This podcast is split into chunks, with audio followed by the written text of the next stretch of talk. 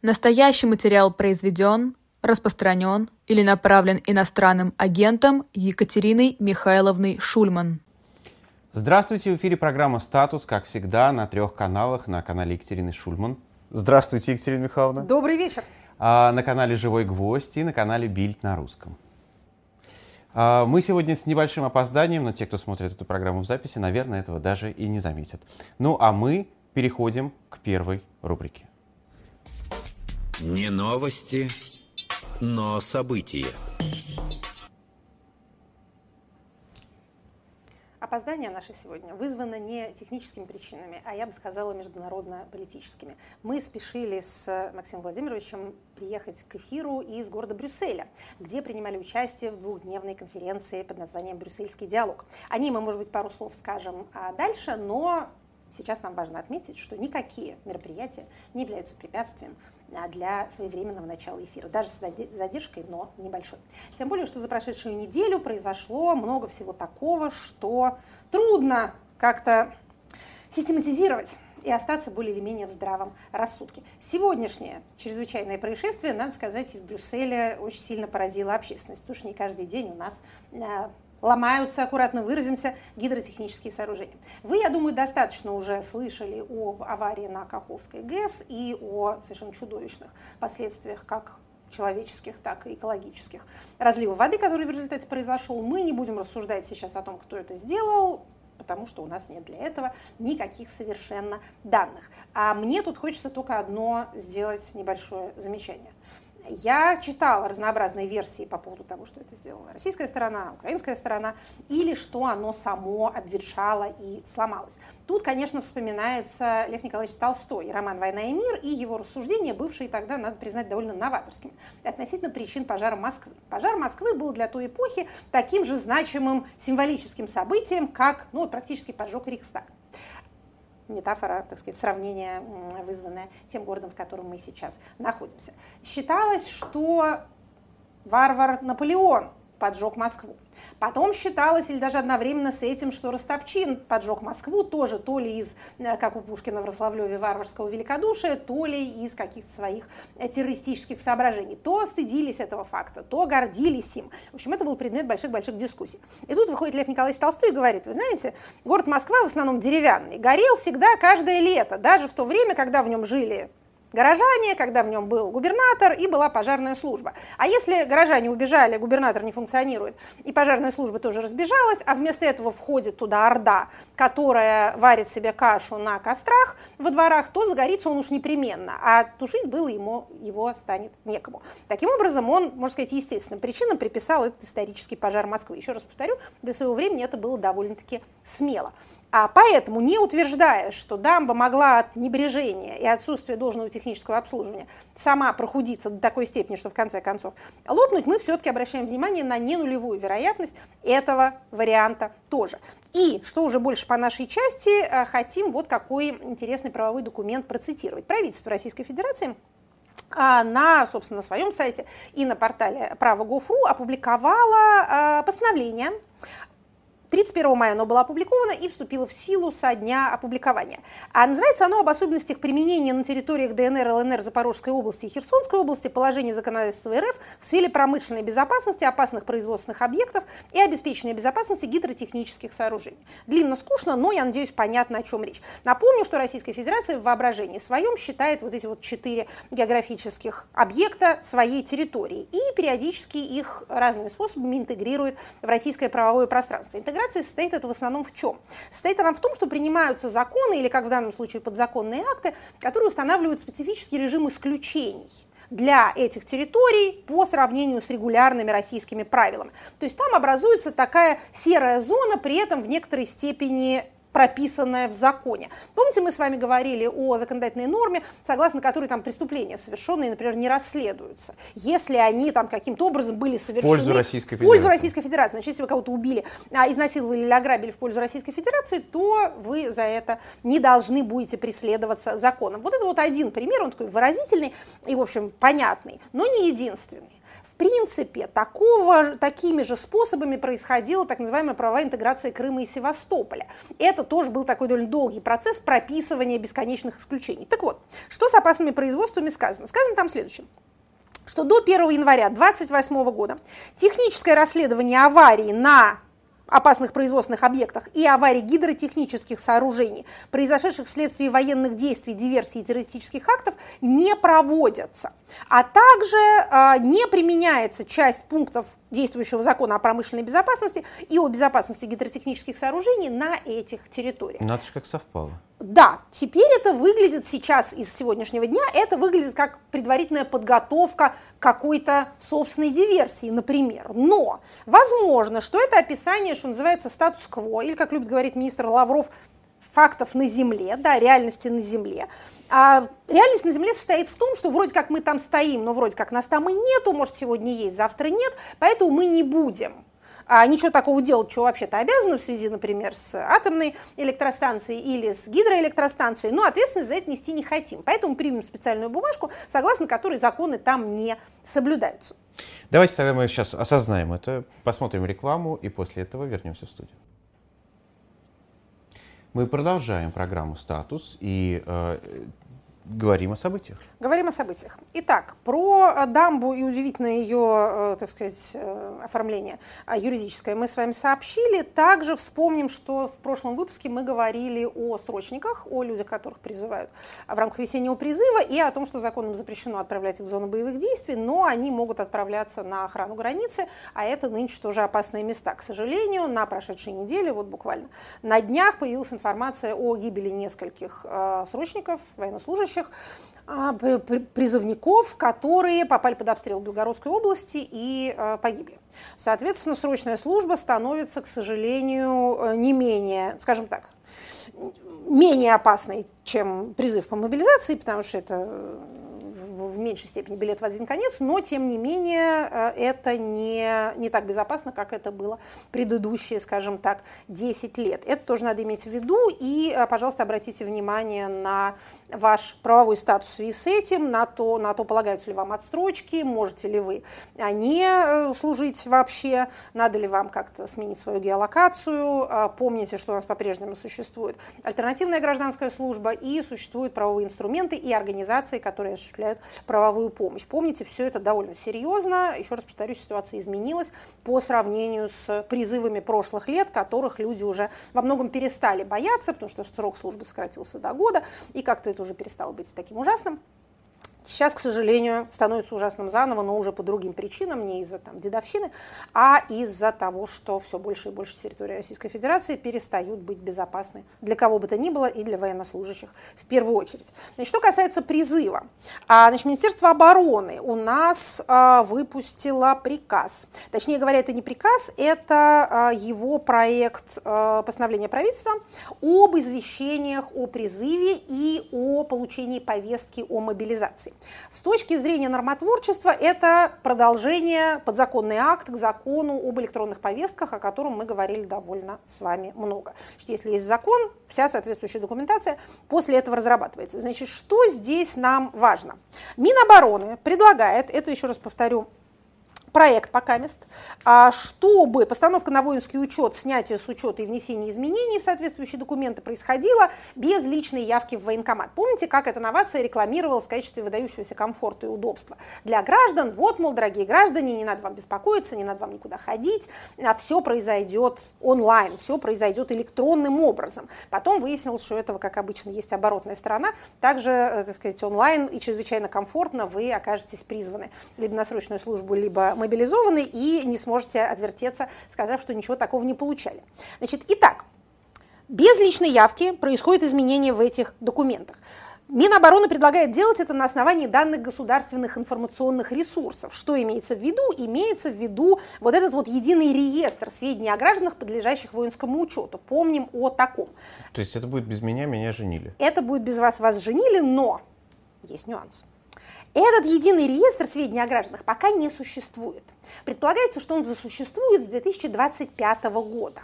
Значит, пока его нету, а, значит, Минобороны подтверждает, собственно, содержащееся в законе положение о том, что если повестка лично не может быть вручена адресату или по почте, то она считается врученной в течение 7 дней с момента ее размещения в реестре повесток. Реестра повесток тоже пока нет. А о том, что вам в личный кабинет на госуслугах пришла повесточка, вас уведомят также смс-кой. Значит, насколько можно понять из текста, а, прибытие смс еще не считается получением повестки, но это не очень, на самом деле, кого э, должно тревожить или, наоборот, радовать, потому что смс это не оповещение, а повестка это электронное это оповещение. Если она вам пришла, то все равно вы ее уже получили. Что еще здесь важно? Потому что тут нет большой инновации, это было понятно из самого закона. Из вот этих вот разъяснений, из этого проекта постановления видно, потому что там это прямо написано, что электронные повестки касаются как срочников, то есть людей, призываемых на срочную военную службу, так и мобилизованных. Упоминается мобилизация. Угу. Помните, была некоторая дискуссия, да, это только про призыв или это не только про призыв. Так вот, теперь мы совершенно точно знаем, что это про призыв не только.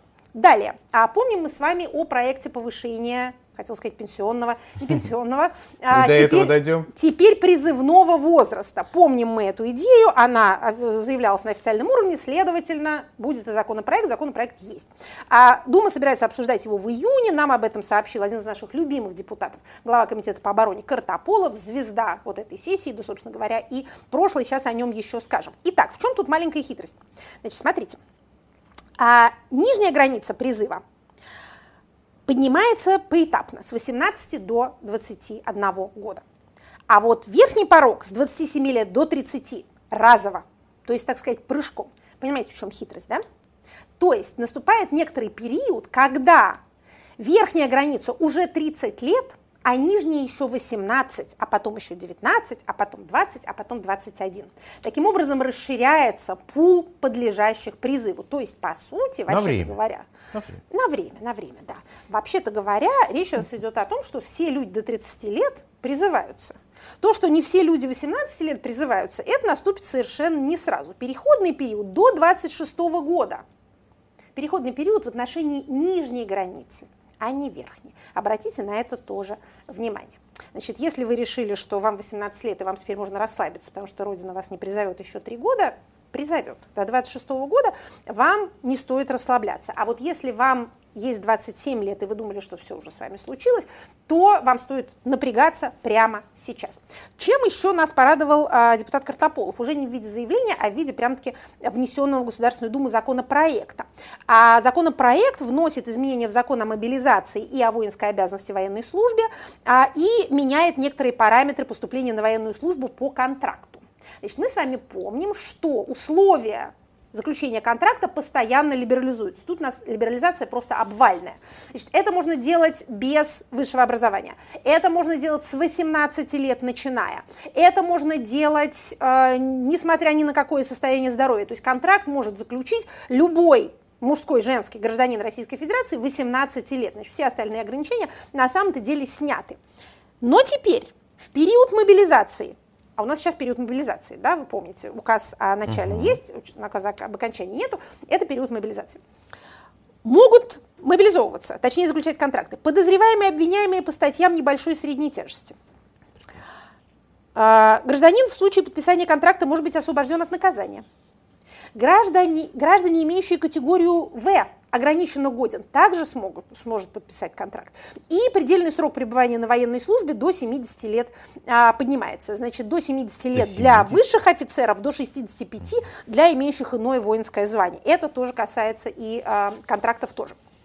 Значит, а, Таким образом, что у нас открывается, какая возможность? Значит, всякая мобилизация осужденных по-прежнему является незаконной, они не могут никаких контрактов э, заключать. Мы тут, кстати, немножко неправильно в, на одном дыхании говорим о мобилизованных и контрактниках, это разные две категории, хотя мобилизованные тоже подписывают контракт, но это категории, еще раз повторю, разные. Так вот, осужденные не могут этого делать, но те, в отношении кого ведется расследование – по статьям, правда, тут скромненько все-таки, да, небольшой и средней тяжести, по тяжким все-таки нельзя, могут вместо того, чтобы отъехать в СИЗО или в колонию, заключить контракт. судимость, уже имеющаяся судимость, также не является препятствием к заключению контракта. Смотрите, что здесь интересно. Ну, стремление мобилизовать побольше народу а, тоже, в общем, очевидно. Но интересно еще что.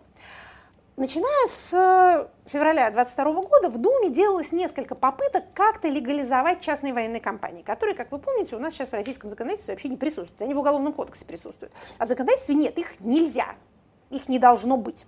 Эти попытки пресекались решительно Министерством обороны, на это их лоббистских возможностей хватало.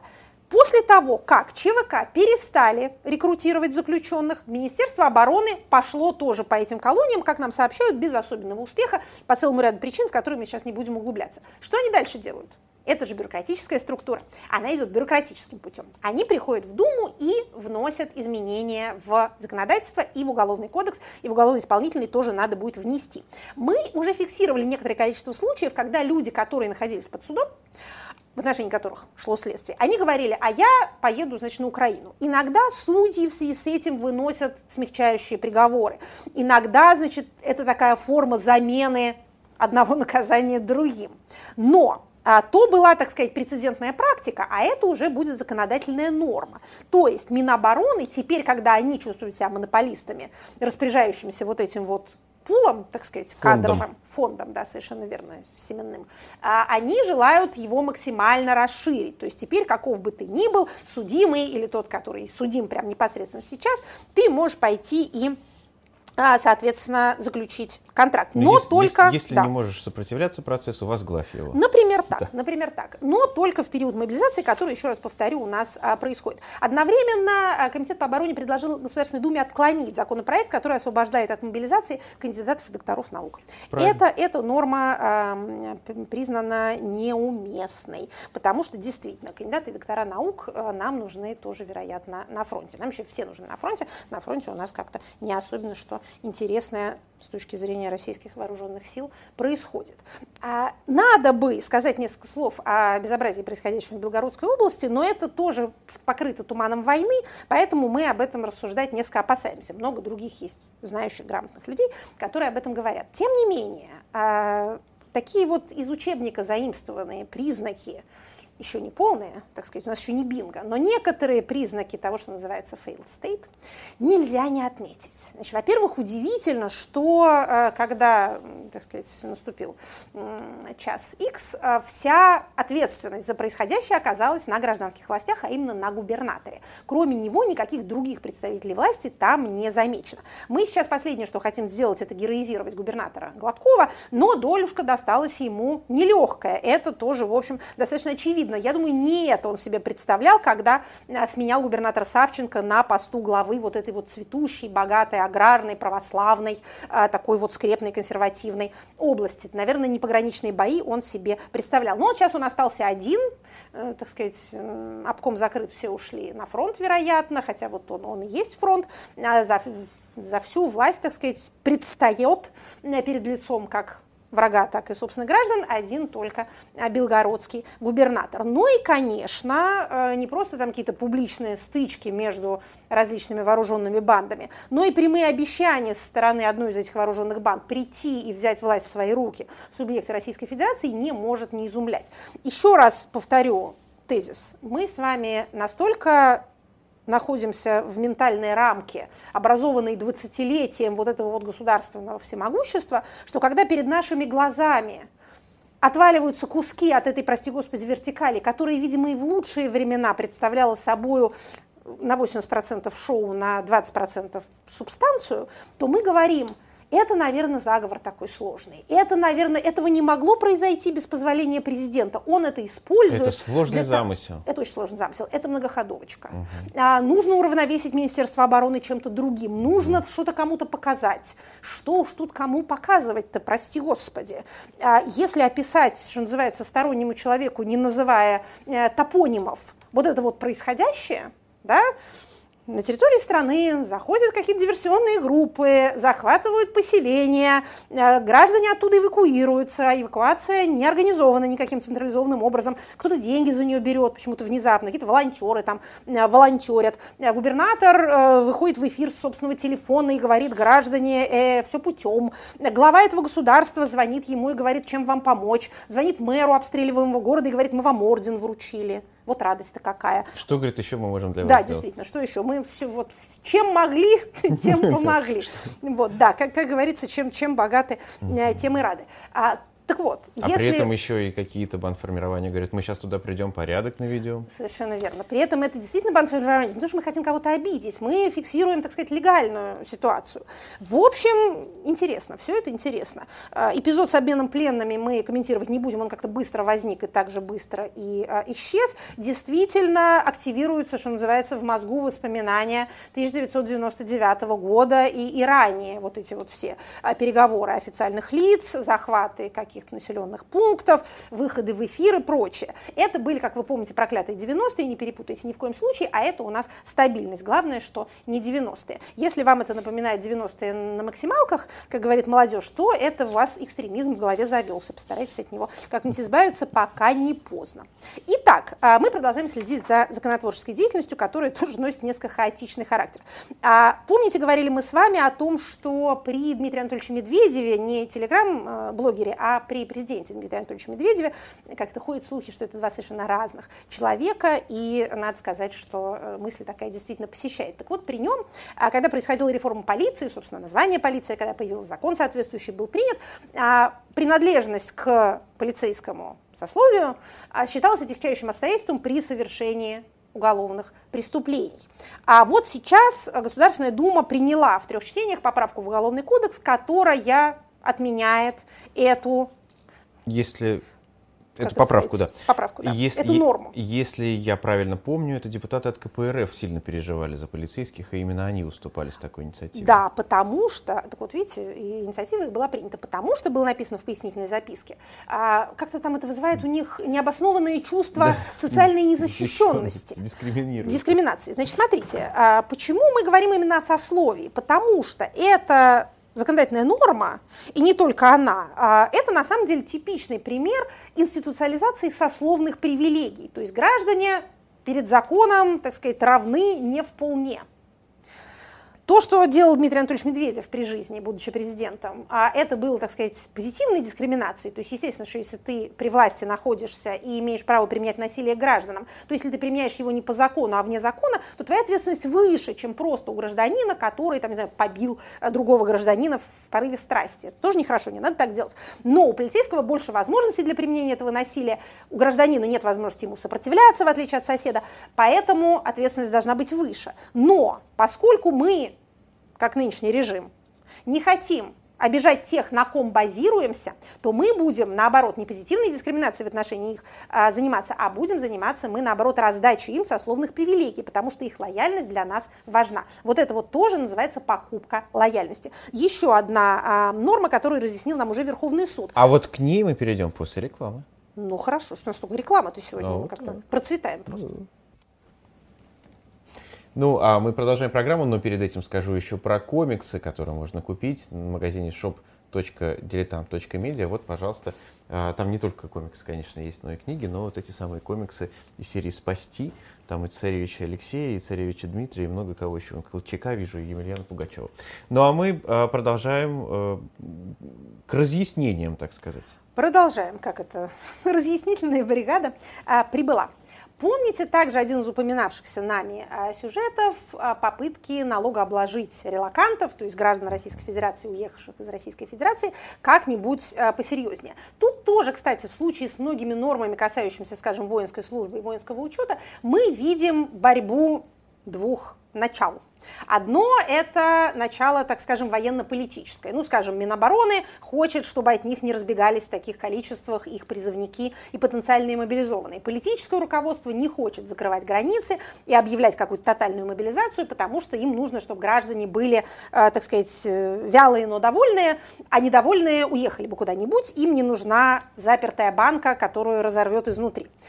Или, например, э, Одно политическое крыло желает как-то наказать противных иммигрантов, которые взяли и разбежались, вместо того, чтобы поддерживать СВО и трудами своими обогащать российский бюджет. Поэтому возникают всякие разговоры публичные, депутаты на эту тему что-то говорят. Вот, мол, предатели они продолжают получать доходы из России, а сами еще гадости говорят а, про наше руководство. Давайте заберем у них все деньги. И есть Минфин, который имеет, так сказать, больше связи с реальностью по понятным причинам, и который знает, например, какое количество IT-сотрудников, работающих на российские компании, на самом деле находится не в России, и понимает, что если им выставить невыгодную ставку налогообложения, то они перестанут работать на российские компании, а новых IT-сотрудников взять негде, потому что, как в известном анекдоте про три шара, один сломал, другой потерял. Одних поубивали, других разогнали, а, э, так сказать, силами Минобороны никакие айтишники не образуются. Что происходит? Помните, что у нас э, был внесен, даже уже внесен правительством а, налоговый законопроект, э, в котором значит, российские компании должны были бы платить НДФЛ 30% налог на доходы физических лиц а в случае, если их работники не являются российскими налоговыми резидентами, то есть уже достаточное время проживают не в России внесло его правительство, а потом забрало обратно. Не такой частый случай, надо сказать, это с а, правительственными законопроектами. То есть, так сказать, волей рассудка власть превозмогли, как писал Александр Сергеевич Пушкин, сегодняшний юбиляр, или не юбиляр, но, по крайней мере, сегодня день рождения, давайте да. его поздравим. Мы хотели перед эфиром с Максимом Владимировичем вести его исключительно в стихах, но потом как-то не понадеялись на свои, на свои силы, в честь Александра Сергеевича. Да. Так вот, рассудка власть, э, значит, как-то в этом случае победила, внесен новый вариант, новый вариант, наоборот, смягчает налоговый режим. Опять же, э, спасибо э, дорогим сотрудникам Минфина, надеюсь, что мы их никак не подставляем, говоря об этом. С другой стороны, нет, надеюсь, подставляем. они могут себя защитить. Вы знаете, даже против и Министерства обороны, и всех диванных телеграм-войск, сколько их не есть на белом свете, вот этих всех любителей, как называется, спецоперировать, не вставая ниоткуда. А продолжаем, так сказать, зачитывать, что у нас в законопроекте. Итак, Значит, вне зависимости от статуса налогового, российский или налоговый резидент или не резидент, все равно доходы работников как по трудовым договорам, так и по договорам ГПХ, гражданско-правовым, в том проекте были ГПХ были одни условия, трудовые договоры другие. Все равно ставка НДФЛ продолжает оставаться в наших рамках 13-15%. Э, это уже зависит от суммы, то есть плоская. Шкала НДФЛ относительно этих работников сохраняется. Источник доходов, напомним, российским законодательством налоговым определяется по месту осуществления работы, но не по месту выплаты зарплаты. То есть если вы работаете на российскую, а если вы работаете на российскую компанию за границей, то Ваш доход не считается полученным из российского источника и не облагается налогом Но это в России. Даже Володин как-то на эту тему что-то пытался сказать. Да он еще наверняка скажет, mm-hmm. Вячеслав Викторович, что он все время что-нибудь говорит. Минфин просто, так сказать, наплевал в глаза. А у спикера Государственной Володина. Думы тоже есть телеграм-канал, довольно популярный, и он может высказываться в нем совершенно свободно. А далее, значит, кстати, о эм, свободе и я бы сказала, самоуправлением. Неожиданные такие, а, неожиданные такие немножко новости. Мы с вами следим за отменой прямых выборов мэров и, так сказать, всячески горюем по этому поводу, потому что местное самоуправление – фундамент демократии. А, так вот, помните, что у нас практически уже не осталось городов, э, столиц субъект федерации, в которых мэры выбирались бы напрямую, а не через городские думы или иными опосредованными способами. Недавно такая отмена прямых выборов произошла в Томске и в Новосибирске. И тут внезапно Томская городская дума берет и принимает обращение в областной парламент, то есть на уровень выше, с требованием изменить областной закон и вернуть прямые выборы мэра. За 16 депутатов против двое. Что это такое? А мы помним томские выборы и помним Томскую городскую думу. Правда, Некотор, некоторые из тех, Север помнит, некоторые из тех людей, которые, а, собственно, выбрались депутатами Томской городской думы, уже, к сожалению, не могут себе позволить находиться в России, потому что на них заведены уголовные дела. Но не помогло почему-то это средство, хотя, казалось бы, в Российской Федерации считается, что приложением уголовного дела к больному месту можно вылечить что угодно, но не всегда. Значит, а также этот вопрос обсуждается в Новосибирске, потому что там тоже люди недовольны, почему у них прямые выборы отобрали. На этом фоне приходит, например, новость о том, как в небольшом поселении в Башкортостане граждане собрались на сход и выбрали себе э, сельского главу. Самостоятельно, потому что существующая власть их не удовлетворяет, и по их словам вообще ими даже не интересуется и а, отсутствует. А время от времени приходят новости, правда, из таких мест, да, и так далее блока нам, наверное, надо все-таки сказать несколько слов о том мероприятии, с которого мы приехали. Да, тогда это снимет сразу несколько вопросов. Да? Потому а, что вопросы приходят, да. Вопрос приходит. Хорошо, давайте расскажем. Мы тут стараемся концентрироваться на внутрироссийских э, событиях. Ну, в некотором смысле это связано. Но это событие, которое заслуживает быть э, освещенным. Значит, что это было такое? Это была конференция, проводимая Европарламентом организованная несколькими евродепутатами в здании на площадке Европейского парламента в Брюсселе. Этим она отличается от всех других мероприятий, которые проходили в, так сказать, в изгнании, в эмиграции, и которые были там конференциями или какими-то конвентами российской оппозиции. На них а я ни на одном таком не, не бывала, потому что я не то и, и не другое. Туда я поехала, как, наверное, догадываются э, дорогие слушатели, приглашение в парламент обладает для меня э, совершенно необоримой притягательностью. Есть два учреждения, которые я стараюсь посещать, если есть такая возможность. Это парламенты и университеты. Это, как знаете, поиграть на скрипке Страдивари и пострелять из пистолета Дзержинского одновременно. Европейский парламент поразил мое воображение. Это гигантская структура, чудовищная. Знаете, сколько стран-членов, да, у всех свои делегации. Это целый конгломерат зданий, чрезвычайно сложно организованных. Если раньше мне казалось, что разобраться в отношениях старого и нового здания Государственной Думы, Охотный ряд и Георгиевский переулок, это не просто, то Брюссель совершенно на другом уровне, скажем так, на другом уровне сложности. Архитектурно это напоминает большой аэропорт. Длинные-длинные коридоры, пальмы, а, значит, в катках, а, большие-большие окна, много света, идешь далеко-далеко, так вот не знаешь, когда дойдешь. Но это, опять же, э, так сказать, архитектурные мои впечатления. Значит, что касается самого мероприятия, чем оно важно? Прежде всего, конечно, площадкой. Как вы понимаете, одно дело, когда люди собираются поговорить между собой, другое дело, когда происходит легитимация на, на платформе, ну, собственно говоря, парламентского органа. А кто там был вы, я думаю, уже читали, видели, были примерно все. Это было очень большое собрание. Под него был выделен центральный зал таким красивым амфитеатром, а, собственно, пленарный зал Европейского парламента. Выступить с трибуны этого помещения, как это, как говорят дети, ачивка. ачивка. А, опять же, постоянные зрители понимают, я думаю, мои чувства по этому поводу. Значит, а, что касается итогов, то мы убежали быстро на самолет с Максимом Викторовичем Владимировичем, простите, а, для того, чтобы успеть на наш эфир, поэтому я еще не знаю, какая там была финальная резолюция, но это была очень напряженная работа, много сессий э, подряд, на которых выступали самые разные люди. И, в общем, в основном, конечно, рассказывали о своей работе и о своем видении будущего завтрашнего дня. А, так сказать, официальная тема мероприятия, называется оно The Day After, день после, такое, так сказать, послезавтра, обсуждение следующего этапа развития, как я бы сказала, российского политического режима.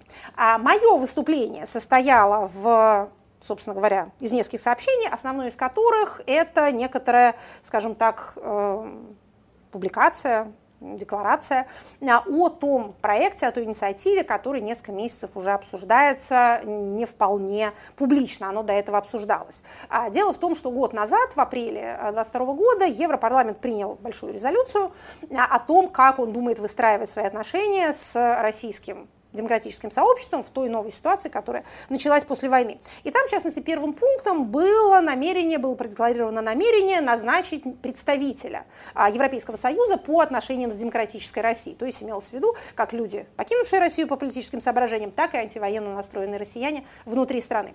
А я подозреваю, что первоначально предполагался, что называется, кто-то из своих, какой-то евродепутат, а, который должен занять эту должность, но в течение месяцев обсуждений этого проекта он несколько видоизменился, что мне кажется правильным, и теперь представляет собой идею назначить представителя по правам русских вне России, россиян вне России, граждан Российской Федерации, и также представителя по правам тех, кто, э, так сказать, бесправен и преследуем внутри России, также за свою политическую позицию, антивоенную позицию, за свою гражданскую активность. То есть, по сути, это омбудсмен.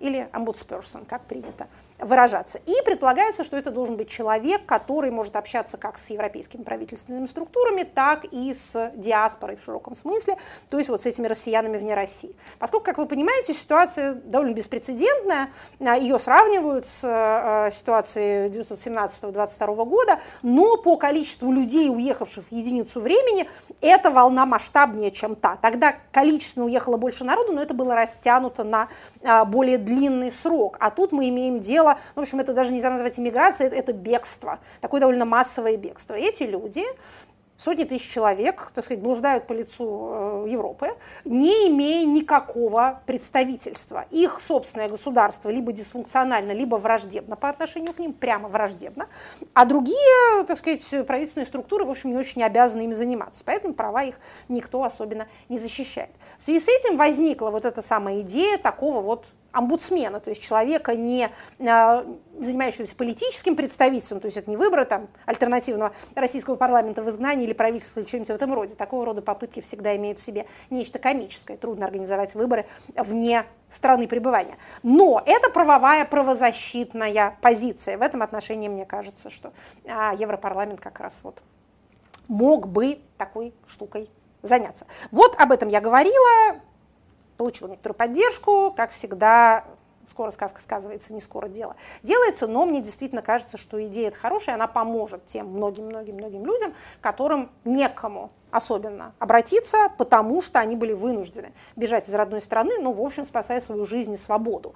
Это не, э, опять же, то, что мы называем скромным э, термином релокация, это все очень-очень такие недобровольные перемещения, и в этом смысле э, довольно травматичные. Вот таким мы были заняты, я была занята, по крайней мере, в городе Брюсселе. Другие участники, я уверена, расскажут о своих, так сказать, повестках и чаяниях. Да. Но, но в целом сам факт, конечно, не может не радовать, потому что это такая, опять же, такое признание на уровне Евросоюза, на высоком э, государственном и политическом уровне. Это хорошо. Догадываюсь, что понятие в некотором смысле сегодня вытекает из того, что вытекает. вы сказали. Тогда к следующей рубрике.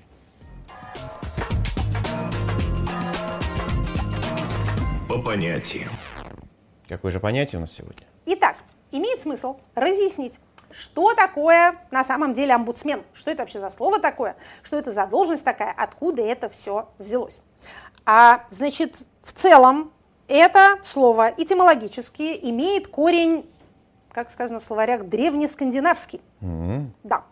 Мне не до конца понятно. Не часто вот политологические вот... термины не носят часто, древнескандинавские не корни. Да, я вот, например, нет, ну, я, например, знаю, э, так сказать, скандинавское слово «тинг». «Тинг» — это круг, а, но это также и парламент, это вот такой протопарламент, собрание, собрание граждан. Вот эти вот тинги, это были а, такие вот, а, так сказать, древние парламентские структуры в скандинавских обществах, даже еще не в скандинавских странах.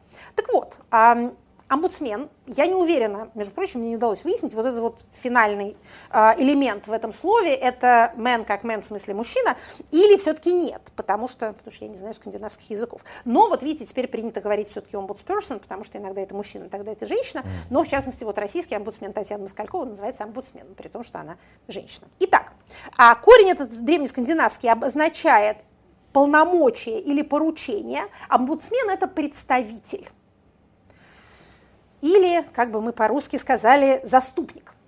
Это должностное лицо, которое выполняет функции контроля над государственными структурами, над деятельностью чаще всего органов исполнительной власти и или правоохранительными органами на предмет соблюдения ими прав граждан. Его еще называют представителем по правам кого-нибудь. Ну, по-хорошему, то, что вы сказали, по идее, делает и прокуратура. Совершенно верно. Вообще-то говоря, прокуратура это не то, что безобразие, которое вот мы видим, а это, э, так сказать, государственный орган, независимый государственный орган, который должен представлять интересы тех, кто не может защитить сам себя. Вообще в э, нормально устроенной правовой системе прокурорская работа одна из самых благородных. То есть он вот такой, э, так сказать, представитель обвинения за тех, кто сам за себя не может постоять. Он представляет не интерес э, там, э, корпорации, не интерес одной из сторон, и даже не интерес обвинения, как многие думают, а он представляет интересы общества в процессе. А, так вот, значит, наша, наша задача Так не, не рекламировать отличие? прокурорскую Да-да-да. должность. Так да. Почему тогда нужен какой-то омбудсмен, когда есть прокуратура? Вот, значит, смотрите, а почему, собственно говоря, это э, такое скандинавское слово, откуда оно взялось? Потому что первый омбудсмен появился, был учрежден Риксдагом, то есть парламентом Швеции, аж в 1809 году. Ого. Да.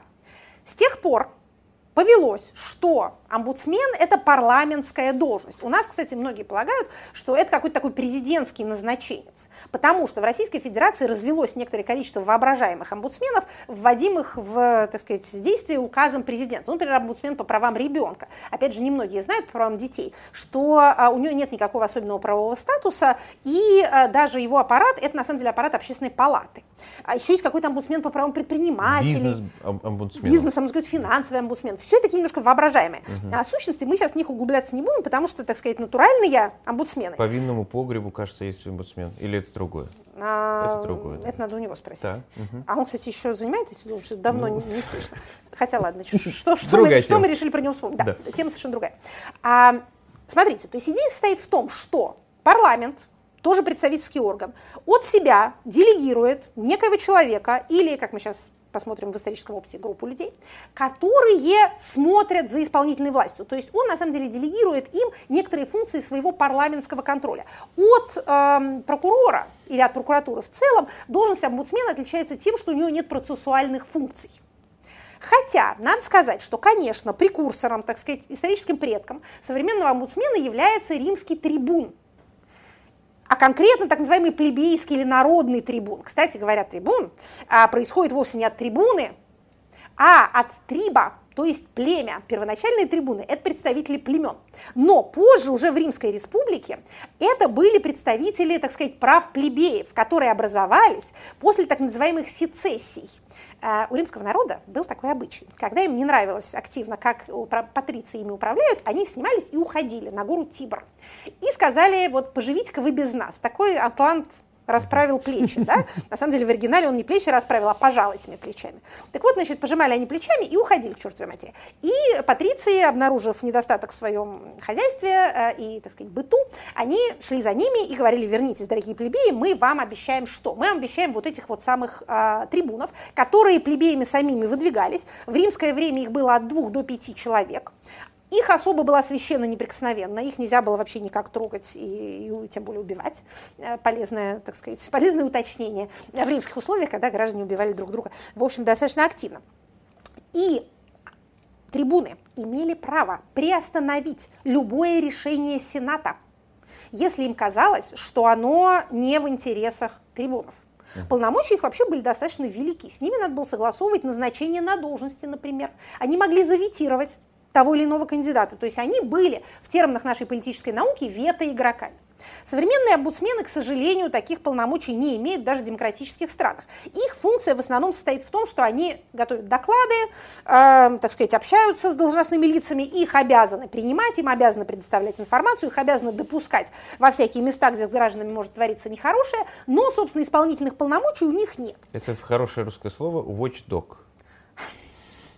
Заступник, народный заступник. Помните, как у Некрасова? Путь славный, имя громкое народного заступника. Судьба ему готовила Чехотку и Сибирь. А, не, у нас сегодня Пушкин. а, да, извините, но Некрасов тоже, тоже хороший поэт, с другой стороны. Такой у нас сегодня поэтический день. Итак, а, кстати говоря, первого омбудсмена, вот еще, а, так сказать, до его современной формы, вот я сказал, что в 809 году а, парламент шведский его назначил, а ведь было еще раньше. Раньше было вот что. Значит, а, небезызвестный нам шведский король Карл XII, тут можно цитировать. Полтаву, Полтаву. да. внезапно, слабым манием руки, на русских двинул он полки, а он не только на русских полки двигал, он вообще большой воин был, и в результате своих внешнеполитических авантюр оказался в какой-то момент а, в Турции, практически, так сказать, в плену, но, скажем, в изгнании. И ему был нужен представитель в Швеции, чтобы как сказано в исторических источниках, судьи и госслужащие вели себя прилично и без присмотра, не разболтались там. Поэтому он назначил вот этого самого верховного омбудсмена, который имел право вот тут его, он, кстати, ближе к прокурору, преследовать их законным образом, законным порядком за небрежение своими обязанностями. Но это было, опять же, в 713 году давно. За сто лет до появления того омбудсмена, Совершенно о верно, мы о котором, о котором мы говорим, но тоже не можем не сказать вот, эту вот э, этот случай, не можем не упомянуть. Потому что тут тоже выражается вот эта представительская функция заместительная. Вот он представляет кого-нибудь. Итак, а скандинавские страны вводят э, эти должности в 20 веке, вслед за Швецией, ну, так сказать, намного позже ее. А потом, во второй половине 20 века, а, эту практику начинают перенимать и другие страны. Кстати, интересно, что из социалистических стран первое это сделала Польша. В 1987 году у них появился а, этот самый а, омбудсмен. Значит, итак, это парламентская должность. В основном, бывают исключения, но в основном это должность парламентская. Омбудсмен принимает жалобы граждан на чего-нибудь. А, таким образом, он может по этой жалобе идти туда, на кого жалуются, и расследовать эту ситуацию, то есть получать информацию о том, что там а, происходит. Значит, еще раз повторю, эта должность, в общем, скорее представительская и без полномочий, но поскольку традиционно выбираются на нее люди, имеющие авторитет моральный, имеющие какой-то опыт, там, например, там, правозащитной работы или иным образом, так сказать, завоевавшие а, доверие общества, то их слово, их публичная позиция имеет влияние в том числе и на те государственные органы, которые омбудсмен должен, если не контролировать, то хотя бы за ними надзирать. Ну а мы переходим к следующей рубрике, к вопросам. Вопросы от слушателей.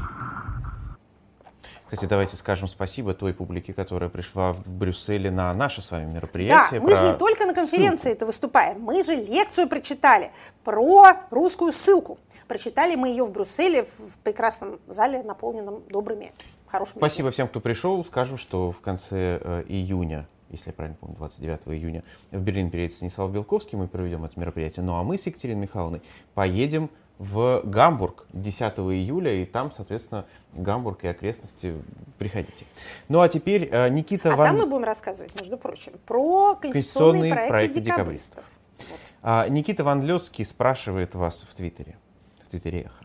Существуют ли какие-то механизмы, позволяющие противодействовать сращиванию государства и церкви? И если сращивание уже произошло, то при смене режима как новое правительство может сделать церковь лояльную старому режиму вновь независимой? Так, хороший вопрос. Значит, на фоне, смотрите, так сказать, на фоне, на фоне всего этого, икон. да, происходящего э, безобразия, мне тут один знакомый православный эксперт рассказал о существовавшей в поздней Византии, когда они там совсем уже с ума тоже посходили, о практике. А, Там тоже были чудотворные иконы, и большое им поклонение. Так вот, считалось, что если с иконы соскрести красочный слой и растворить его в вине и выпить, то это очень помогает от всего. Я очень надеюсь, что мы не до такой степени являемся наследниками Византии, и что они ее не съедят. Но я бы не гарантировала. Так вот, значит, как бороться со сращиванием церкви и государства? На самом деле не очень сложно. Есть конституционная статья, в которой написано, что государство ваше шве- шведское, не шведское, а, светское у вас государство. А, И никакая религия не может быть объявлена официальной. Берете эту статью Конституции и на ее основе проводите ревизию законодательства. То, что мы называем сращиванием, это ведь не только, так сказать, сто... и не столько стояние э, госслужащих со свечкой не в той руке э, и крещение ими себя не в ту сторону на каких-то праздниках, которые кажутся им важными. Это прежде всего имущественные отношения. Поэтому производите ревизию законодательства, в которой, например, имеются налоговые льготы, имущественные льготы, а, передача какого-то не пойми какого имущества церкви на непонятных основаниях. И, а, например, такие нормы, как существование каких-то традиционных религий, которые по этой причине почему-то также обладают особым правовым статусом. А с чего вдруг? Из того, что они давно здесь уже происходят, ну и замечательно. Это дает им преимущество, потому что люди их уже знают и, наверное, больше им, так сказать, доверяют, детей своих приводят. а, И таким образом паства их не оскудевает. Чего же еще хотеть? Почему из этого должны следовать какие-то налоговые преференции? То есть берете, а, отменяете всю эту беду, и дальше все у вас совершенно свободно и замечательно действуют. Также неплохо бы перестать квалифицировать в качестве экстремизма какую-то иную религиозную практику, которая не нравится вашей церкви-монополисту. Перестаете преследовать альтернативные религиозной практики, у вас расцветает 100 цветов. Никто не строит храмы шаговой доступности там, где граждане совершенно не хотят их видеть, никто не тратит бюджетные деньги на все это безобразие, а просто каждый верует в Бога по вере своей и свободно практикует свою религию в свободное от работы время. Дмитрий Чулков как будто бы был сегодня с нами в Брюсселе. Он задает вам вопрос. Екатерина Михайловна, Имеющийся опыт европейских диктатур показывает, что успешным механи- механизмом борьбы с ними стала интеграция поставторитарной страны в трансатлантические союзы. Насколько западные страны заинтересованы во включении России в такие союзы? Опыт 90-х и 2000-х вроде бы показывает, что не очень. Опыт 90-х и 2000-х многогранен и нуждается в анализе. Сейчас легко сказать, э, как то, что вот вы слишком близко пускали Россию, надо было ее изолировать, так и вы ее недостаточно пускали, надо было ее интегрировать больше. Я со своей колокольни политико-правовой вижу следующее. Как внутри страны, так и вовне почему-то распространилось в умах странное убеждение, что рыночные механизмы сами по себе есть агенты добра – рыночек порешает, как это называется. Внутри страны считалось, что создадим мы основу рыночной экономики, а политические институты как-нибудь нарастут. Вовне страны считалось... Какой на самом деле, это марксизм. Да. такой прям хочется сказать, галимый. Но мы так не будем говорить, мы скажем примитивно понятый марксизм. Так вот, вовне страны считалось, и нам сегодня даже один из докладчиков, э, немецкий депутат, назвал красивый немецкий термин для этого явления. А, а, мы не можем воспроизвести этого ничего, но а, слово это означает, оно состоит из многих элементов, как принято в немецком языке, означает оно изменение через торговлю. Так вот, предполагалось, что если вы торгуете с кем-то, то этот кто-то как-то от вас воздушно-капельным путем напитывается правами человека и демократическими ценностями. Как сказал сегодня а, довольно остроумно э, и верно верно, как любое остроумие, этот самый депутат получился-то немножко не так. Мы не сумели э, никакие демократические ценности особенно имплантировать в России, а они нам системную коррупцию отлично привезли, как раз воздушно-капельным-то путем и передали через жаркие поцелуи. То есть одна торговля не способна осуществить такого рода устойчивую политическую трансформацию. Она хорошая вещь. Опять же, мы помним, что у апостола нашего Пинкера это самая gentle commerce, благородная торговля, это один из факторов снижения насилия. Действительно, выгоднее торговать, чем воевать. Но из того, что выгоднее торговать, чем воевать, еще не следует, что выгоднее своим гражданам давать права, а не угнетать их и эксплуатировать. Вторая тактика как раз выгодная. Поэтому, кроме экономической торговой интеграции посредством трубопровода, необходима правовая интеграция, связанная с этой самой интеграцией экономической. То есть, как бы я себе представляла работающую схему. Российская Федерация действительно подписывала некоторое количество договоров, которые вот сейчас она денонсирует радостно. Но эти два процесса не были увязаны между собой. Поэтому требования вступать в обязывающие союзы должно быть условием заключения торговых соглашений. Пример. Вы нам Стамбульскую конвенцию ратифицируете. О правах женщин? Угу. А мы вам разрешаем нам газ продавать. Но не наоборот. Не вы нам побольше газа, пожалуйста, продайте, и мы тогда подумаем, что вы как-то к правам женщин лучше станете относиться. Этого не происходит, происходит другое. От продажи газа появляется много денег, деньги ударяют в голову, дурная голова ногам покоя не дает. Политические последствия видны каждому. А, если коротко, то успеем еще два вопроса. Два, Виктор да. Денисов Хорошо. Э, в Инстаграме Эхо спрашивает вас. Наши политики в Болгарии решили выйти из парламентского кризиса с созданием так называемого ротационного правительства. Будут меняться два премьера каждые 9 месяцев. Скажите, пожалуйста, известны ли вам другие примеры подобного решения? Не является ли это формой коалиционного правительства? Очень интересно. Смотрите, какие оригинальные решения находят э, развивающиеся демократии. Единственное, что приходит мне на ум, вы знаете, это председатель революционного конвента. Во время французской революции у них же была парламентская форма правления, что, кстати, нам как бы показывает, что она никакой не, не противоядие не только от диктатуры, но и от масштабного террора. А, так вот, и вот спикер этого парламента, этого конвента, который, собственно, правил железной кровавой рукой всей Франции, он менялся каждые шесть месяцев для того, чтобы не возникало, как вы понимаете, тирании. Тирании боялись. В это время, естественно, там, э, так сказать, лидер парламентского большинства и был настоящим ветеранам. А, это я не к тому рассказываю, чтобы как-то бросить тень на вот это вот болгарское изобретение, просто мне сейчас не вспоминается никаких других примеров. Ротационные правительства, это интересно. Временные правительства бывают, переходные правительства бывают, а ротационные первый раз слышу. Может быть, чего-то я не знаю. Анимешник Кун в YouTube-канале Бильд на русском спрашивает вас. Как студент Ранхикса интересуюсь. Почему государство все еще сохраняет достаточно либеральный подход к образованию политологов? Нас учат европейским нормам, демократии, парламентаризму, а на деле-то это применить очень сложно. Вы не торопитесь. А, значит, рано. Э, учебник по основам российской государственности обещают ввести в оборот уже с осени этого года. Поэтому, когда вы после летних каникул придете на осеннюю сессию свою, там вы услышите что-нибудь совсем другое. Что касается родной академии и ее э, политологического образования, ну, как вам сказать, у нас же как было? Были, так сказать, старые кадры – которые из марксистов-ленинистов перековались в политологов. Некоторые из них были ничего себе, некоторые чего. Прошло 20 с лишним лет. Эти люди не помолодели. Но они теперь услышали знакомые ноты в окружающем их эфире. А, как бы вот пробудились от сна. И теперь можно вернуться с некоторыми небольшими совершенно коррективами к тому, что они преподавали э, во время своей э, научной и педагогической юности и зрелости. Поэтому либеральный подход к образованию политологов, эм, можно сказать, доживает, может быть, последние месяцы. Другое дело, что много, конечно, народу уехало, которое могло бы преподавать какую-то другую, такую более внятную политологию, без, без разговоров про, опять же, англосаксов э, и скрепы, но всех не перевешивайте.